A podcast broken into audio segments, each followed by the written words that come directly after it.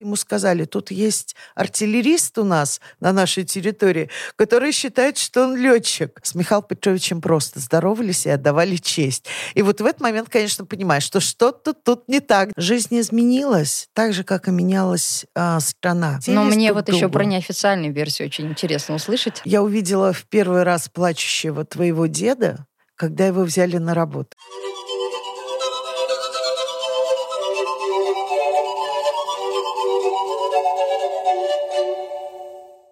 Всем привет! Мы находимся в студии «Большая Красная», где записываем краеведческий подкаст «Крот Казанский». И здесь мы разговариваем с историками, краеведами и рассказываем о людях, местах, событиях и интересных моментах из истории Казани и Республики Татарстан. И нам бы хотелось, чтобы как можно больше людей из разных точек планеты могли узнать чуть больше о Казани. И с вами я, а, ведущая сегодняшнего подкаста, гид по Казани Дина Латыпова. И моя собеседница, коллега, экскурсовод, краевед и просто хороший человек Ирина Девитаева. Ирина, здравствуйте. Добрый день. Ирина, ну, а, ваша фамилия Девитаева, она, конечно, прекрасно известна, я думаю, всем жителям Казани, Республики Татарстан. И вот у меня в руках сейчас находится э, книга «Побег из ада», написанная Михаилом Петровичем Девитаевым, вашим дедушкой. А помню, когда я прочитала эту книгу впервые в подростковом возрасте, честно говоря, я вообще не поверила, что это все было на самом деле. И пошла к старшему и спросила, это что, все было правда? Ну, тогда об этом точно надо снять какой-то фильм. И действительно, в 2021 году выходит совершенно потрясающий фильм, а, основанный на реальных событиях из жизни летчика, героя Советского Союза Михаила Петровича Девитаева. Ну что ж, давайте напомним тем, кто все-таки э, а, забыл какие-то события из этой книги, из этой истории, что произошло с вашим дедушкой, за что он получил звание Героя Советского Союза. Как жители нашей страны, Советского Союза, он наравне со всеми защищал нашу родину, принимал участие в боевых действиях в качестве военного летчика, менял самолеты, получал ране... получил ранение, восстанавливался, вернулся снова в авиацию и попал в плен. А, в судьбе летчиков, да и всех военнослужащих такое было в истории нашей страны. Как поступали, как себя вели, какие были условия для каждого человека, это становилось испытанием. А, стремление вернуться домой, обнять своих родных, близких, мать, жену, увидеться с друзьями, наверное, было важно для каждого человека. А в судьбе Михаила Петровича Девитаева сложилось так, что было несколько попыток побега. Не все увенчались успехом. Он даже был приговорен к смерти. Получилось сменить фамилию, и в качестве летчика он попадает на остров Пеннемюнде в Балтийском море уже на, э, в конце 1944 в начале 1945 года. И там он совершил дерзкий побег. В документах он числился как учитель Никитенко с Украины, поэтому как бы никто не подозревал, что опытный э, летчик из дивизии Покрышкина увидит новый новую модель самолета Хенкель-111 и сможет его угнать. Эм, ну, в это даже не верили его товарищи, э, их 10 а, человек все вместе совершили побег. Но Михаил Петрович своей решительностью, своими действиями мог совершить этот дерзкий побег, потому что даже находясь в отпуске, зачастую летчики, возвращаясь в свои части, проводят вновь обучение, подтверждают свою квалификацию и уже садятся за штурвал. А, с 13 августа 1944 года по 8 февраля 1945 года у Михаила Петровича был такой перерыв именно от самолета, но он смог а, все знания, которые накопились у него в течение всей жизни. До этого он уже стал капитаном речных судов. Несколько моделей самолетов ИУ-2, которые у нас в Казани изготавливались, и истребители позволяли ему узнавать новые и новые модели. Аэрокобра, на которой уже летали в дивизии Покрышкина, это был прорыв э, во второй половине Великой Отечественной войны, именно как летчик, для летчика аса. У Покрышкина были только лучшие летчики, слабаки там, видимо, ну, даже не доходили, не то, что там не могли держаться. Ну, и вот этот дерзкий побег, мне кажется, когда его зачастую спрашивали на беседах, где вот я принимала, ходила, принимала участие еще с детства, как так? Вот что вам нужно было для того, чтобы решиться это сделать? А, но обычно Михаил Петрович, это есть и в интервью их, и в моих воспоминаниях, он говорил о том, что для подвига нужны какие-то доли секунд, минуты, а готовиться к этому надо как-то, видимо, решительности всю жизнь. Поэтому занятие спортом, решительность, умение э, собраться, принять решение, знания, которые накопились у него, вот позволили совершить вот этот побег с острова Пенеменды. Но после того, как закончилась Великая Отечественная война, мы прекрасно знаем и понимаем, что многие военные, попадавшие э, в немецкий плен, они, конечно, оказывались э, в не очень приятной для себя ситуации. Ну и то же самое происходило с вашим дедушкой. Как вообще он э, жил вот эти первые послевоенные годы? Мы знаем, что он уже не вернулся в небо, но при этом э, вместо неба он оказался на воде. И как вообще это произошло? Как летчик внезапно становится капитаном речного судна? Образование капитана он получил, обучаясь в Казани с 1934 года а лишь потом, уже закончив обучение, параллельно обучаясь, обучаясь э, в это нынешний ДСАВ, да, помощь армии и флоту, он получил профессию летчика, и уже закончив речной техникум, он поступает в Оренбургское летное училище и уже становится военным летчиком. Вернувшись в Казань, в семью, где ждала его супруга Фаузия Муратова, трудные были, конечно, моменты, потому что помимо того, что изменили в документах, что ты уже не буква А, не, не авиация, артиллерист, да, ну, такие вот были какие-то препоны.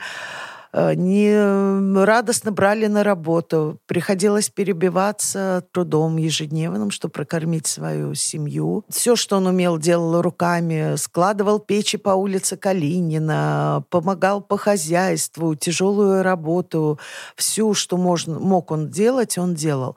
Но в советский период была такая статья «Тунеядство». И, не э, работать и, было нельзя. Э, не работать было нельзя официально. Плюс еще, если ты вернулся из плена, то там даже вот как-то вот значит, не хочешь, да, э, возможно, по каким-то причинам. И поэтому воспоминания в семье об этом моменте очень хорошо рассказывала моя бабушка Фаузия Хайруловна. Я увидела в первый раз плачущего твоего деда, когда его взяли на работу. Он пришел ко мне в Институт микробиологии на улице Толстого, где она работала, и заплакал. Меня взяли на работу помощником в речной порт – а, потому что напарник был болен легочным заболеванием, и никто в напарнике не хотел идти, ну, люди боялись за свое здоровье. Михаил Девятаев был готов на любую работу, и затем уже через какое-то время он становится капитаном баркаса «Огонек». То есть он вернулся к той профессии, которую освоил до Великой Отечественной войны. Ну, это, конечно, тяжело было в первую очередь морально, вот эти вот годы. Как семья себя чувствовала в этот момент? А морально было тяжело, наверное, каждая семья, которая э, испытала в тот период эти трудности, переносили по-разному, стойко где-то поддерживала семья, где-то, наоборот, давала тонус, где-то давала поддержку, улыбку. А дело в том, что мама моей бабушки, да, то есть прабабушку мы ее в семье звали Аничка, очень так, из поколения в поколение слово «мамочка» на татарском языке, это был символ именно моей прабабушки. Она без сомнения сказала, что семья – семья, все вместе должны жить, а, должны друг друга поддерживать. И они очень уважительно относились друг к другу, потому что она была старшей в семье. Прадеда уже не было к тем годам. Он был награжден Георгиевским крестом во время Первой мировой войны, поэтому она понимала, что человек, э, прошедший войну, она сама видела в молодости, да, какие возвращаются люди с войны она находила общий язык, потому что надо добавить э, бабушка была татарочка, дедушка был мордвин, э, мокша, да, если uh-huh. вот такое небольшое уточнение. Они очень друг друга уважали, и очень было показательно, когда Михаил Петрович э, брал тяжелые корзины с бельем и нес помогать полоскать своей теще, да, мамочке Аничке, э, значит, как в семье звали, повторюсь, э, на Казанку за Варваринской церковью, туда прямо вот наискосочек они шли, там была тропиночка, и прабабушка с гордостью и удовольствием поговорила всем соседкам. Вот у меня зять какой. Поэтому, ну какая здесь может быть другая ситуация, да? Потому что она, готовясь, э, понимая, что будет Пасха, и для него это важно, она собирала шелуху от луковицы, да, чтобы весной накрасить яйца в определенный день, когда ей скажут, да, то есть вот такая, такое вот взаимное уважение в семье и все окружение, которое которая формировалась вокруг. Э, многие были фронтовики, кто-то Бра- э, сестра вышла замуж за военного офицера. Брат э, бабушки был тоже фронтовик, а, женился тоже на врач, э, тетя Фай была тоже врач-педиатр. И, и, то есть вот это окружение давало потенциал. Потом люди молодые, им свойственно улыбаться больше, чем грустить. И в этом им, конечно, помогали танцы. Они очень любили ходить на вечера встреч. А, у наш Казанский авиационный институт, там очень много было танцующих молодых людей медицинский институт. Так что окружение на улице Чехова было потрясающее и волшебное для молодежи. Ну, это вот прям такая такое поколение каких-то невероятных железных людей, которые так проносили все невзгоды через годы, да. Но мы знаем, что только в 1957 году официально стало известно о подвиге Михаила Петровича Девитаева. Если я не ошибаюсь, то именно в литературной газете а, журналист Ян Борисович Венецкий а, написал статью. Предварительно он пообщался с Михаилом Петровичем Девитаем, узнал какие-то у него подробности. Мне интересно, что вообще сподвигло его на то, чтобы раскопать вот эту историю, чтобы придать ее огласке. И жизнь, наверное, очень здорово поменялась после этой статьи. Жизнь изменилась, так же, как и менялась а, страна. Настал период, когда стали искать забытые имена. Те, которые прошли войну, совершили ежедневные свои подвиги, потому что каждый воин достоин вспоминать не только 9 мая, но и вот как мы сегодня в беседе вспоминаем своих близких. Ян Венецкий, как редактор, э, как журналист, Э, получил задание найти такие истории. Вместе с главным редактором «Советской Татарии» они отправились искать. И вот как раз тут в военкомате ему сказали, тут есть артиллерист у нас на нашей территории, который считает, что он летчик. Может быть, вы поговорите с ним? И подъехав на улицу Чехова, это прямо за кинотеатром «Мир», э, на углу стоял дом, в полуподвальном помещении проживала семья. И э, сказали шоферу, не глуши мотор, мы зайдем, только посмотрим вообще, что кто, за человек. кто там, да, угу. вообще, кого нам дали, чьи данные. Проговорили они до утра не то, что там не глуши машину, там несколько самоваров чая, что называется, выпили, потому что Ян Венецкий тоже был летчик, и как учитель учителя, э, врач врача, да, то есть э, специалисты одной профессии, как экскурсовод экскурсовода узнает по первым фразам, так и э, Ян Венецкий узнал... Понял, что понял, перед ним не перед артиллерист. ним летчик, да, и не артиллерист никакой. И судьба действительно его очень заинтересовала. Он подготовил статью в Татарстане не напечатали. Вот э, э, статья пошла уже именно на московский уровень. То, что дало вот такой вот всплеск. И плюс развитие нашей промышленности, Э, до сих пор не открыты документы, кто именно подписал э, ходатайство на присвоение звания Герой Советского Союза. Есть предположение, что это был Королев. И, возможно, вот это их первое такое знакомство дало толчок, что когда стало возможно, звание Героя присвоили. А откуда такие черты характера, как вы думаете? От родителей, от окружения или это что-то врожденное? Вот это вот желание дружить, умение слушать, умение понимать и в то же время какая-то такая э, какое-то достоинство, которое вот человек пронес через столькие годы. Мне кажется, в истории нашей страны э, очень много примеров достойных простых крестьянских ребят, которые э, были ровесниками революции, Михаил Петрович родился 8 э, июля 1917 года. Видел изменения, которые происходят вокруг, и слова летчика, когда он увидел первый раз самолет, учеником младших классов, когда он добежал по этому полю, забрался к нему на крыло и услышал самые важные слова на вопрос «Как же мне стать летчиком? Надо хорошо учиться». Вот эти простые слова, кстати, Михаил Петрович говорил на встречах, и у нас э, в Мордовии есть тоже один такой пример, когда Михаил Петрович уже впоследствии говорил это э, сотни, сотни ребятишек, приходивших к ним на встречу. У нас там есть и адмиралы, которые вспоминают эту фразу, есть офицеры боевые разного уже э, периода да, развития нашей страны. Наверное, это вот такая, знаете, крестьянская мудрость. Брать самое лучшее, авось пригодится. Да, то есть пусть оно будет в запасе. Надо этому научиться, научусь. Надо это делать, тоже буду делать. И вот это вот в какой-то момент становилось необходимым.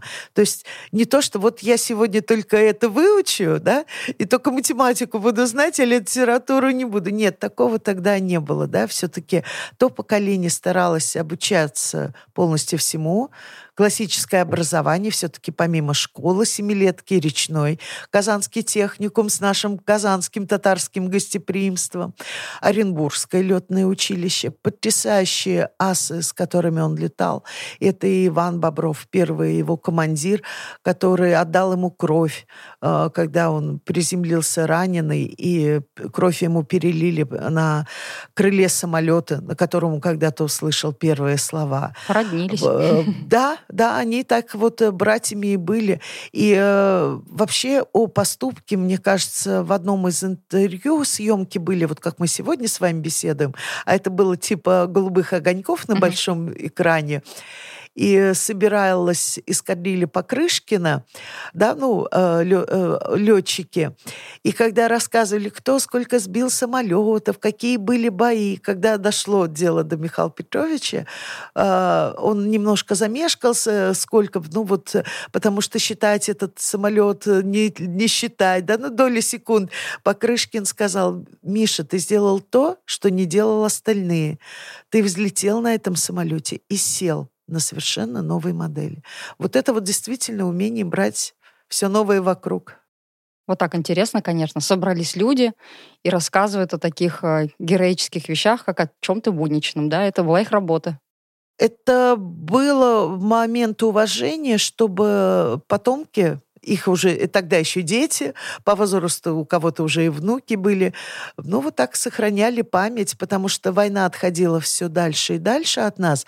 А, в то время еще было большое количество ветеранов.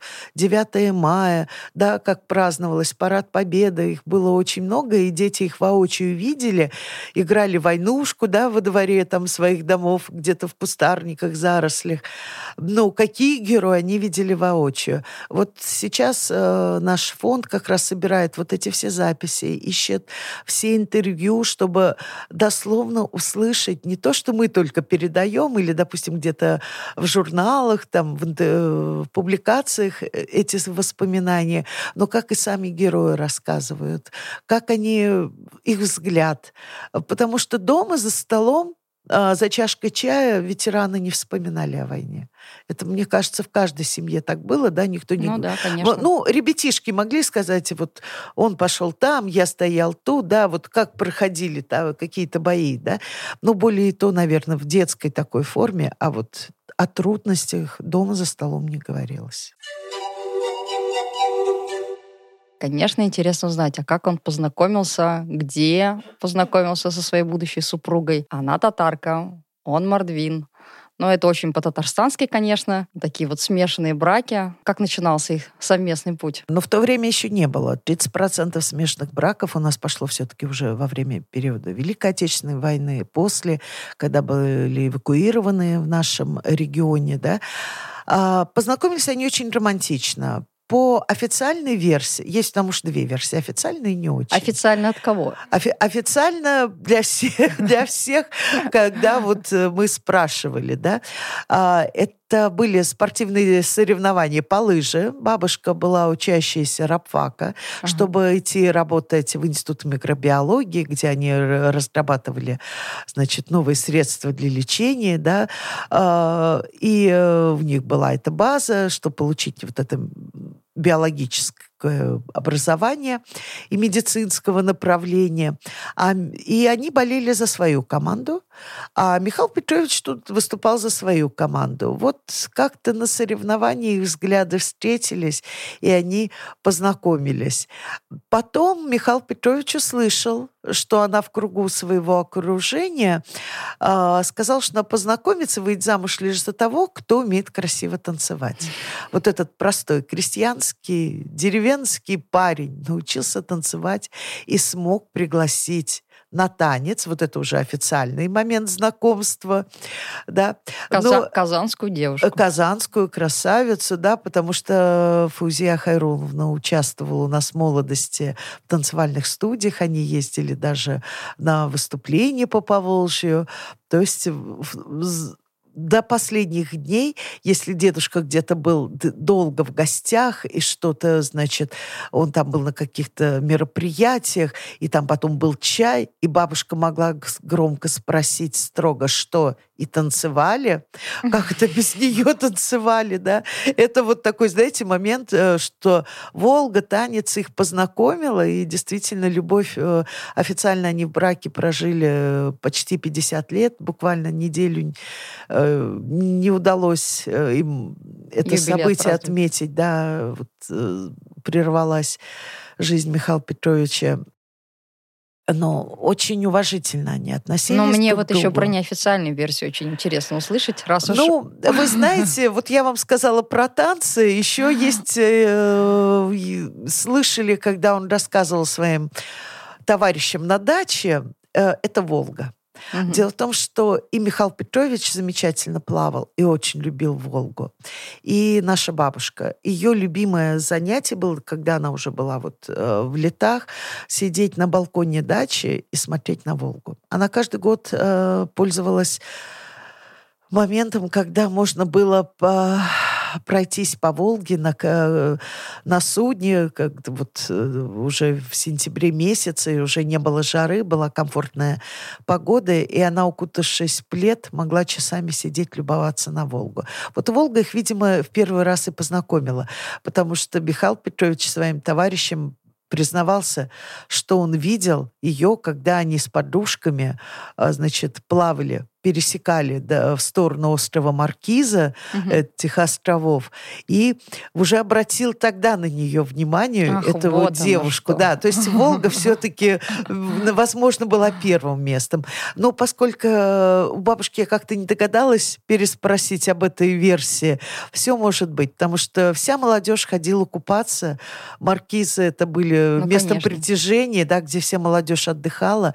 И бабушка была замечательной э, спортсменкой. Она переплывала какие-то участки э, Волги, старого русла Волги, Но бабушка, конечно. может быть, и не в курсе даже была, что Михаил Петрович на нее намного раньше внимание-то обратил. Ну, девушка она у нас была красивая, яркая, поэтому поклонники, наверное, засматривались на нее. Но уже когда подходили, знакомились, она уже более так улыбалась им в ответ. А кто издалека смотрит, ну, их таких много, наверное, было на берегах Волги. А на каком языке они разговаривали между собой? на русском. На русском? Бабушка у нас была очень такой, знаете, предприимчивый товарищ а, в том плане, что а, чтобы э, хранить секреты между своими подружками и сестрой, она разговаривала по телефону дома на, на татарском языке. Это часто бывает, когда смешанные браки. Не дочь, э, значит, Нель Михайловна, не я, внучка, не, значит, мы не понимали, о чем они говорят. Ну, конечно, какие-то слова мы знали, понимали примерно, о чем бабушка разговаривает. Но вот, видимо, это был такой псевдошпионский момент ее, чтобы Михаил Петрович, супруг, тоже не знал все ее дерзкие секреты, которые требовали особой секретности именно женской части семьи. Поэтому они на русском разговаривали, да. А с Аничкой они, конечно же, могли с прабабушкой на татарском языке разговаривать. У них родилось трое детей. Да, мой папа старший, Алексей, родился в 1946 году. Дядя Александр Михайлович, профессор по физиологии, учредитель фонда Девитаев, родился в 1951 году. И младшая дочка в 1957 году, и дедушка называл ее «моя звездочка». Ну хорошо. А о том, каким он был отцом, наверное, надо все-таки спрашивать детей. Поэтому вас я спрошу, а каким он был дедушка? Ну, я все-таки э, вернусь по поводу, каким он был отцом. Он был очень терпеливым, сдержанным. Приходя из рейса, усталый, да, все-таки водить э, судно это, ну... И двое не, мальчишек. Двое mm-hmm. мальчишек. И вот как вспоминает Александр Михайлович как раз, папа был у меня более такой начитанный, он любил читать книжки, а вот средний бра, э, сын, Кто-то да, должен он был, был быть шаловливым, да. Вот Шмелевский овраг, за кинотеатром «Мир», улица Достоевского, это все была их территория, где э, Шамовская больница. Угу. Они жили около Но, Чеховского рынка, получается. Да, да, получается, прям вот где сквер, и сейчас там высотное здание. Э, здание утрачено было, то деревянное, двухэтажное до революционной постройки. Они жили в полуподвальном помещении. А когда началась Великая Отечественная война, из, э, во, во дворе 1918 школы поселили работников госпиталя, врачей, медсестер, да, и вот их перес... семью баб... прабабушки, Анички переселили именно вот уже на Чехова. Если он узнавал, что Саша разбил снова окно, Снова. Он, да, снова. Это было снова, да. Он не ругался. Он брал инструменты, брал разбившего окно и шел с ним его вставлять. То есть сын видел, что уставший отец вместо того, чтобы попить чай, отдохнуть, идет, делает что-то, то, что он не то исправить. Да? Вот это было воспитание. Мой папа был, видимо, немножко другим примером покорен. Он читал книги круглые сутки, он читал настолько много, что его было отозвать куда-то в сторону было сложно. Да, ну, наверное, на его счету тоже были какие-то шалости, такие поступки. Подвиги. Конечно, конечно. Он э, вспоминал, что все мальчишки бегают во дворе, а я сижу, качаю коляску, когда ему поручали э, качать коляску, да, с младшей сестрой. Но вообще любовь к книгам, она вот э, очень такая у нас популярная в семье семье была, потому что и Александр Михайлович профессор, да, то есть книг прочитано, просто, видимо, надо найти время и футбол побегать, и разбить окна, да, и почитать книги. И Нель Михайловна у нас музыкант, э, концертмейстер, да, то есть это вот все, что связано с музыкой, э, с песнями, с танцами. А и... сколько внуков было? А, внуков, ой, я вам сейчас скажу страшные цифры. У нас внуков э, шестеро, и вот буквально так, позавчера у нас еще родилась десятая правнучка, а 1 июня девятый правнук. То, то есть у нас вот теперь 3, 6, 10, так что все впереди. Но вы родились уже в семье героя Советского Союза. А, человека, о котором говорят. Книга в каком году была написана? А, книга до меня была написана. Книга, уже, по, да, книга уже была написана. да. Он уже выступал, он уже был заслуженным ветераном. Но дома ведь, наверное, это был не герой, это был просто дедушка. Вы знаете, это было очень замечательное э, ощущение ребенка, когда дома он действительно дедушка, э, поездки на дачу, Самая лучшая дорога до 774 километра. С родителями она была романтичная на электричке, с бабушкой, с дедушкой на машине, которую вел дедушка. И э, когда он становился немножко другим, когда он шел на официальное мероприятие. Допустим, меня рано брал он уже на парад Победы, на демонстрации, и мы шли вот огороженные улицы, да, и уже стояли ограждения для прохождения. Вот если мы чуть уже шли вот в этот момент, э, то все доставали пропуска показывать. Угу. С Михаилом Петровичем просто здоровались и отдавали честь. И вот в этот момент, конечно, понимаешь, что что-то тут не так детским взглядом взглядом. Конечно, ты слышишь, слышишь, понимаешь. И уже когда он пришел в детском саду рассказывать, да, потому что он находил общий язык абсолютно со всей аудиторией, начиная с детсадовского возраста. Uh, у моей сестры он тоже, да, у нее даже сохранилась фотография, где он в их группе, в окружении ребятишек, да, он находил слова для каждого возраста. Доступные. Доступно. Поэтому, конечно, то, что у него шесть внуков, ну, я могу сказать, знаете, со мной вот как-то все так по-боевому. И когда у меня уже был такой более большая, большая у нас разница, я уже заканчивала школу, да, а младшая сестренка и братик были еще до э, младших uh-huh. классов ученики. Тут я обнаружила, что они играют в шахматы как-то летом. Я говорю, о, вы умеете играть в шахматы? А я говорю, а кто вас научил? Они говорят, дедушка. Я повернулся, я говорю, дедуля, а почему меня не научил? Он говорит, да как-то вот все время не было, понимаете? А тебя, есть, наверное, чему-то другому э, научил. Да, да, то, то есть э, больше, может быть, каких-то моментов было. А дело в том, что зимой, э, когда суда стояли на рейде, и когда он уже вышел на пенсию, он от общества знаний ездил по всему Советскому Союзу, где были наши воинские части на тот момент. А, с выступлениями. С выступлениями, да да. И поэтому э, это э, редкие радостные моменты, когда он приезжал домой.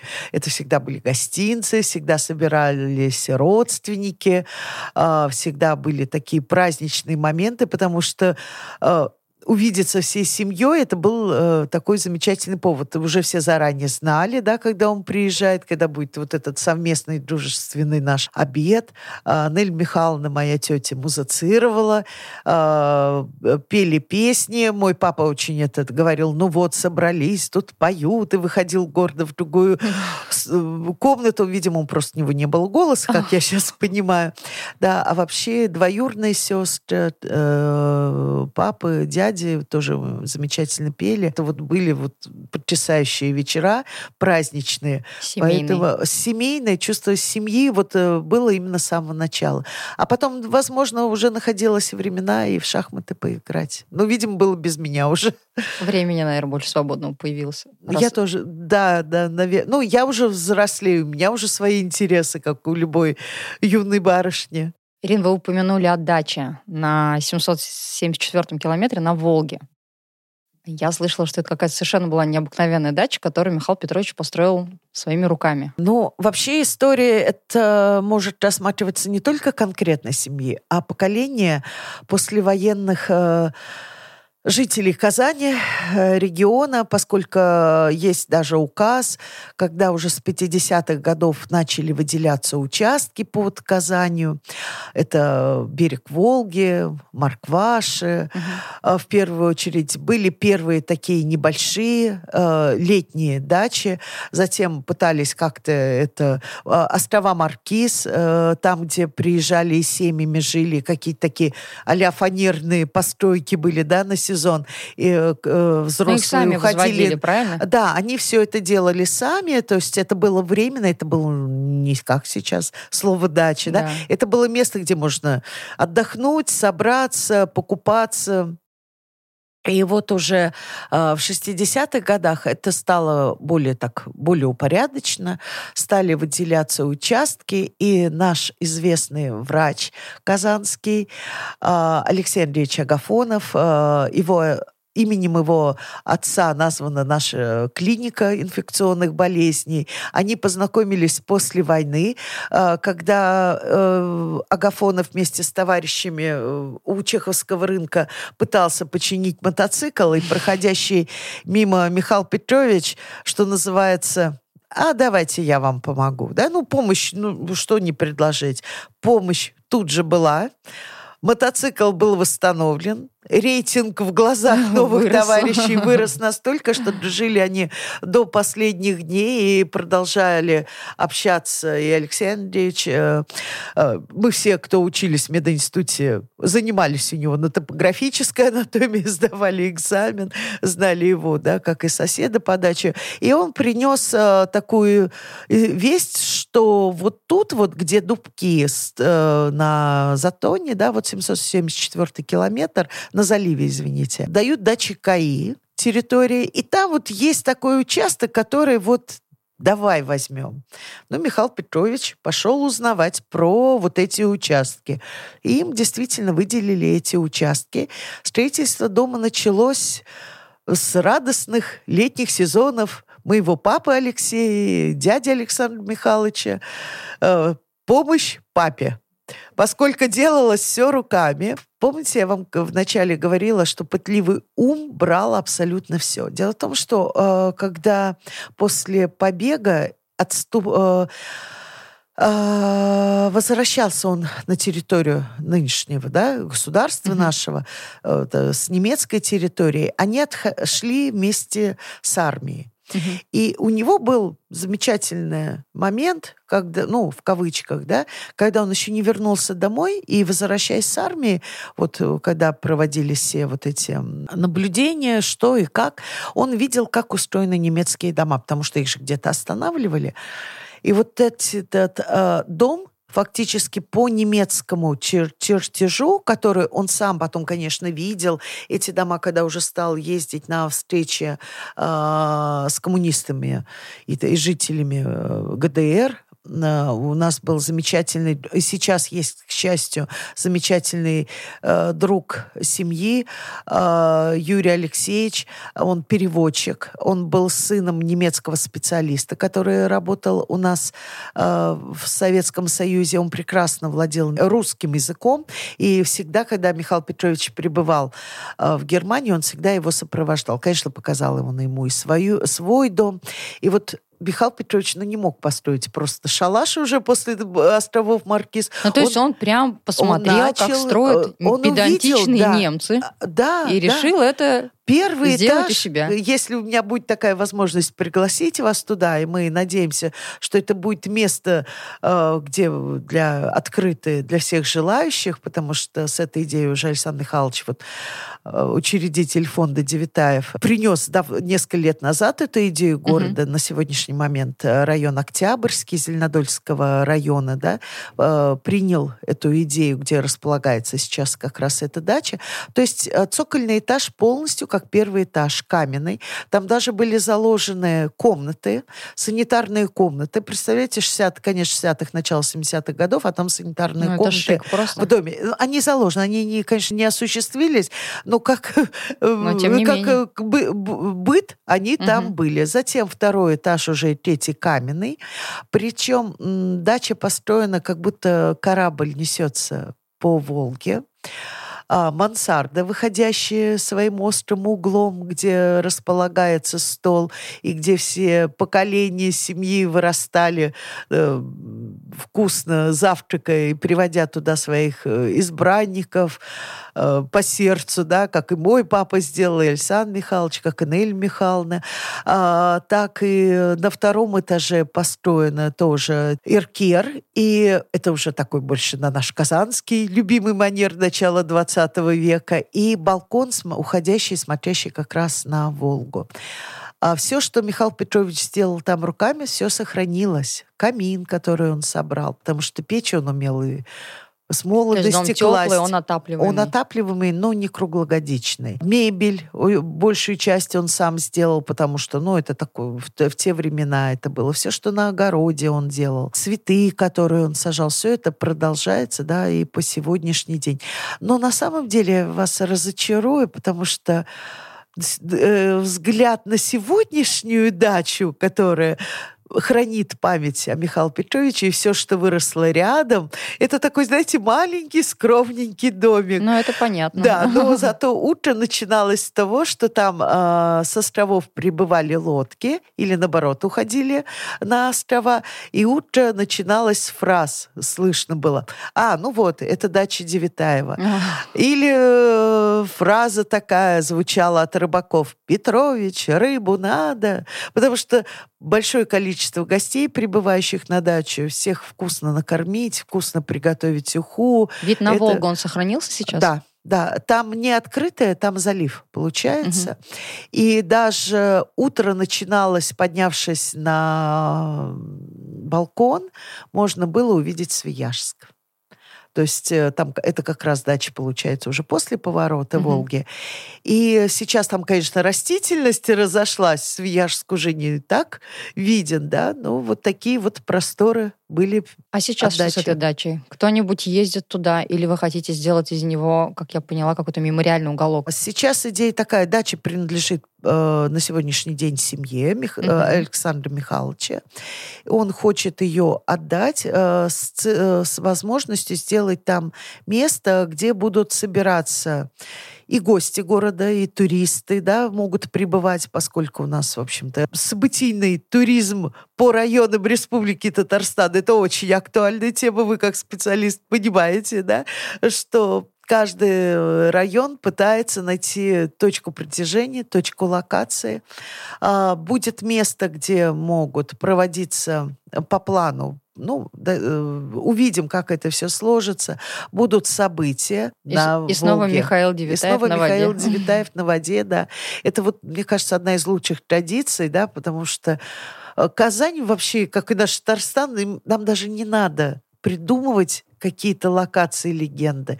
Нам просто надо открыть журналы, книги и поспрашивать сторожей. Да, и работать с тем, что есть. Да, что... у нас очень богатая история, с ну, вами вот, согласна. Ну вот видите, часть жизни Михаила Петровича связана с водой, часть жизни связана с воздухом.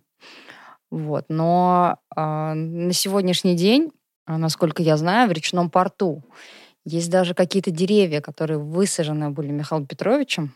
Вот об этом расскажите, пожалуйста. Эта э, история случилась в 70-х годах прошлого столетия. Задумал Михаил Петрович посадить красивые деревья. Таких у нас особо не было еще в регионе. Он со своей хваткой вот этой вот крестьянской э, хозяйственностью нашел грузовик, выписали документы, и они отправились в Донецк к его товарищу Воробьеву а, и где выращивались а, в совхозе деревья, они их получили, и он их привез в Казань. По дороге он высадил часть деревьев в Мордовии, около дома, где угу. он родился. Там находится дом-музей Девятаева. Они сохранились? Они сохранились. Около исполкома Торбеевского тоже сохранились. И когда он приехал в Казань, он посадил около своего дома во дворе по адресу Сеченова 5, в речном порту, где он работал, и на Волге, около своей дачи. Должно быть все красиво, поэтому каштаны, которые находятся на набережной речного порта, ближе к Э, где сейчас у нас грузовой порт, угу. там, если вы заглянете самые, ну, поскольку угу. мы тут краеведы, любители, немножко такие притененные дорожки, там действительно асфальтированные дорожки, они все есть. Э, в этом месте э, при, э, при, подходили э, суда, ракета, потом метеор, то есть это была зона высадки. И вот, видимо, эта дорожка э, благоустраивалась. Если смотреть на главное здание речного порта, э, на стеклянное, то по правую руку э, со стороны Волги. Угу. Я была этим летом. Э, это сказочное место. Там э, посажены яблони, груши, сирень, цветет каштан, соловьи поют. Это настолько красиво, это настолько притягательно. Но там потом закрытая зона, и собаки бегают. Просто вглубь особо не Но уйдешь. вот не все знают, кстати, вот об этом месте.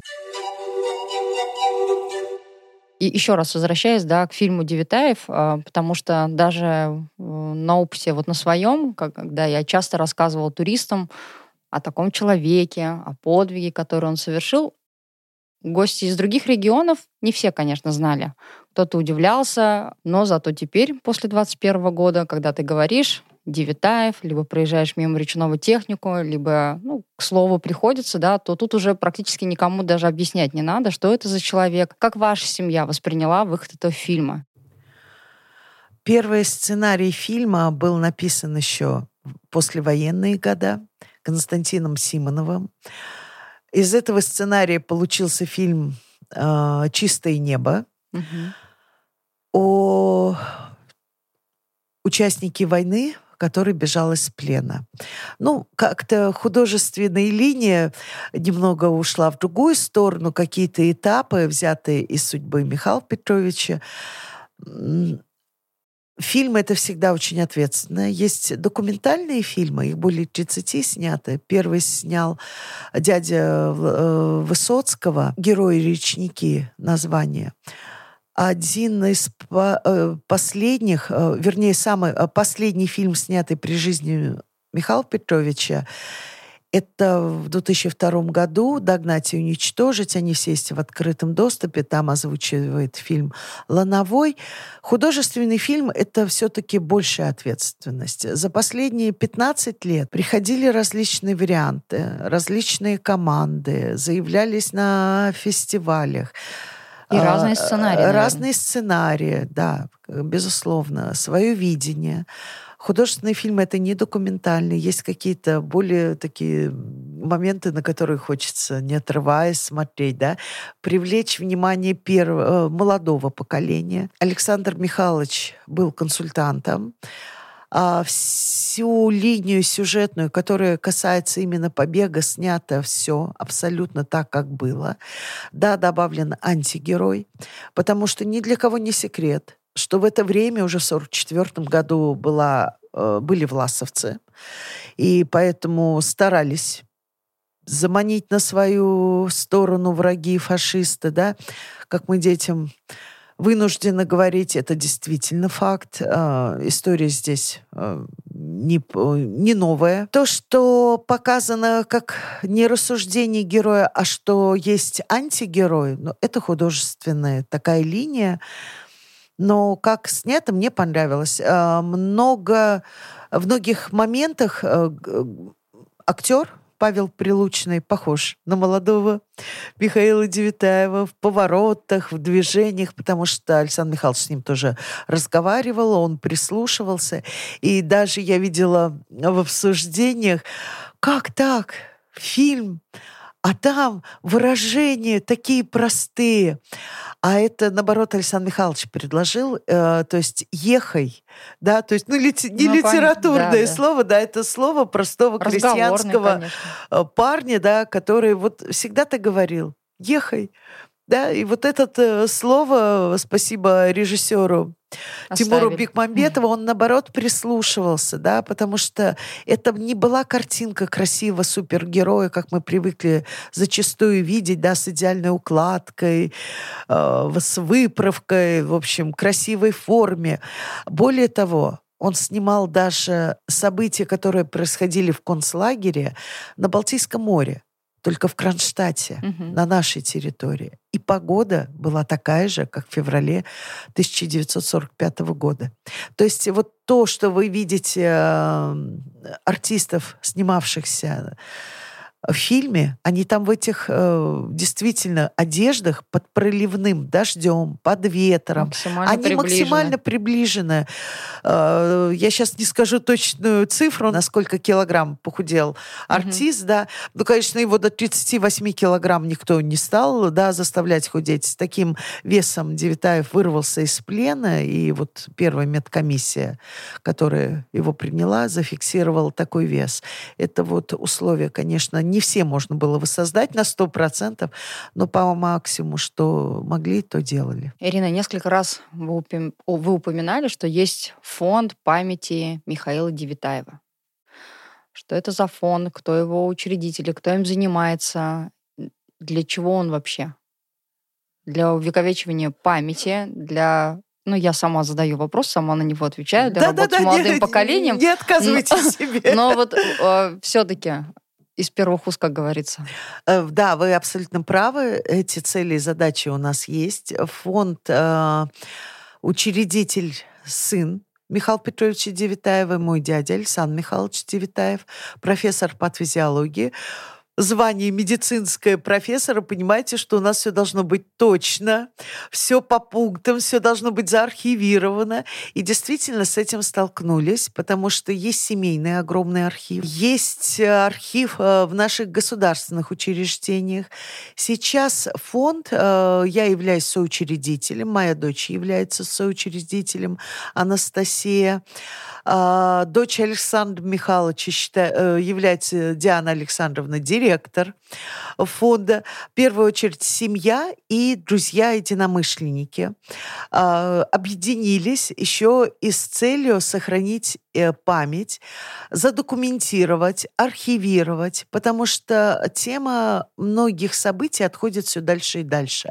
И бывает, как вот Одна бабушка сказала, другая подтвердила, а купец тут мимо проходил, а дома вообще mm-hmm. оказался дворянский, а вообще это просто крестьяне построили, да. То есть, чтобы у нас таких вот э, историй не случалось, в первую очередь, в Казани, ну и вообще в истории нашей максимально страны. Точная, максимально выверенная точная, информация. Да. Потому, за, потому за... что, когда я даже э, готовилась к нашему интервью, читая разные статьи в интернете, а, иной раз натыкаешься на очень противоречивые факты, на очень противоречивые мнения. Иной раз просто до э, какой-то ну, вообще каких, какого-то банального вранья, ну, такое складывается ощущение. Вот. Ну, в общем, фонд, он все-таки в первую очередь про то, чтобы вот истина, правда, она вот сто процентов шла уже непосредственно от самой семьи. От, и подтвержденные документы. От документов, да. В первую очередь от документов. От написаны, то, что написано. Собираются многочисленные интервью Михаила Петровича. Есть э, фильмы, есть документальные фильмы. Есть воспоминания очевидцев, uh, воспоминания ветеранов, да, то есть все, что приходится фиксировать. А почему так много каких-то разных мнений вообще об этом подвиге. Вы знаете, это, наверное, лучшее звание, когда тебе придумывают легенды. Я думаю, а, что Остап Бендер, что кот Казанский очень за сутки готовы услышать о себе очень многое новое. Поэтому личность Михаила Петровича, она э, настоящая, она документальная.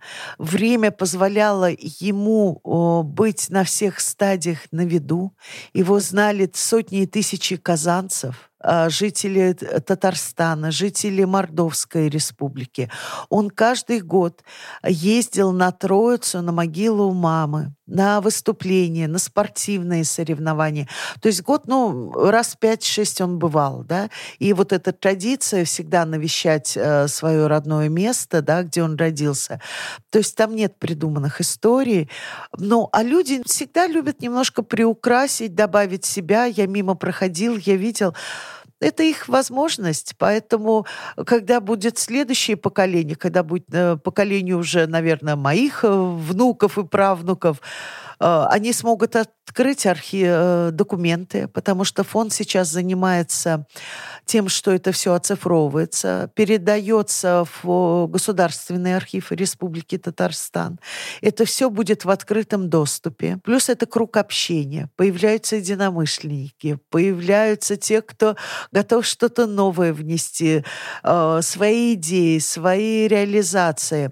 Э, по фонду, э, по, по программе государств президентских грантов выигран один первый грант на создание проекта музея, который будет, мы надеемся, в Казани, пока он будет располагаться на частной территории Александра Михайловича Девитаева, где находится его предприятие на улице Баумна, один из э, магазинов, э, поскольку он занимается производством казанской косметики и позволяет территории его магазина разместить. Может быть, будут еще музеи.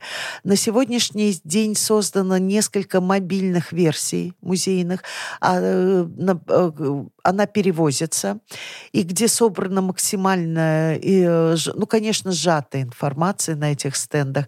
Годы учебы в Казани, а, годы э, войны, годы жизни в Казани уже послевоенные, а, ракета «Метеор», да, то есть такие угу. разные этапы, да, которые были очень важны в жизни Михаила Петровича. Одна из выставок сейчас находится на территории ВИКО, где у нас сейчас э, комплекс медийный э, ага. находится. Возможно, и в этом комплексе медийном Это вот «Россия моя история», «Россия да? моя история», парк. да. Сейчас задача все-таки, чтобы войти в этот проект тоже. Плюс стоит задача э, рассказ о тех людях, которые жили и в Казани, которые играли в судьбе Михаила Петровича Девятаева, например, как директор э, речного техникума Муратхузин, да, и также те, кто совершили побег вместе с Михаилом Девитаевым. Девять человек с разной судьбой. Там были боевые офицеры, там были э, дети, которыми, которых, э, вернее, подростки, которых детьми угнали в Германию. То есть совершенно разного статуса, разные национальности. Они э, и на территории бывшего Советского Союза. Михаил, э, Александр Михайлович ездил на встречу в Белоруссию да, там, где как раз поддерживается память, э, было мероприятие о участниках Великой Отечественной войны. Два года назад на параде 9 мая встречались семьи Анель Михайловна э, Девитаева, да, моя тетя, ездила на эту встречу и даже в прямом эфире собрались э, нынешние поколения участников побега.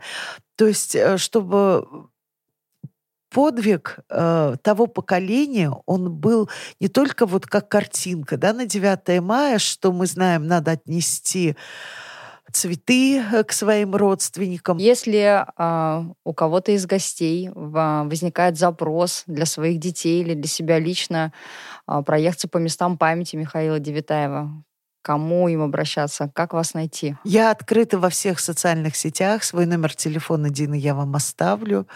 Пожалуйста, обращайтесь, пишите. Мы постараемся сделать прогулку для ваших гостей тоже комфортной и познавательной. Ну, я думаю, мы на этом можем заканчивать наш разговор. Ирина, огромное спасибо.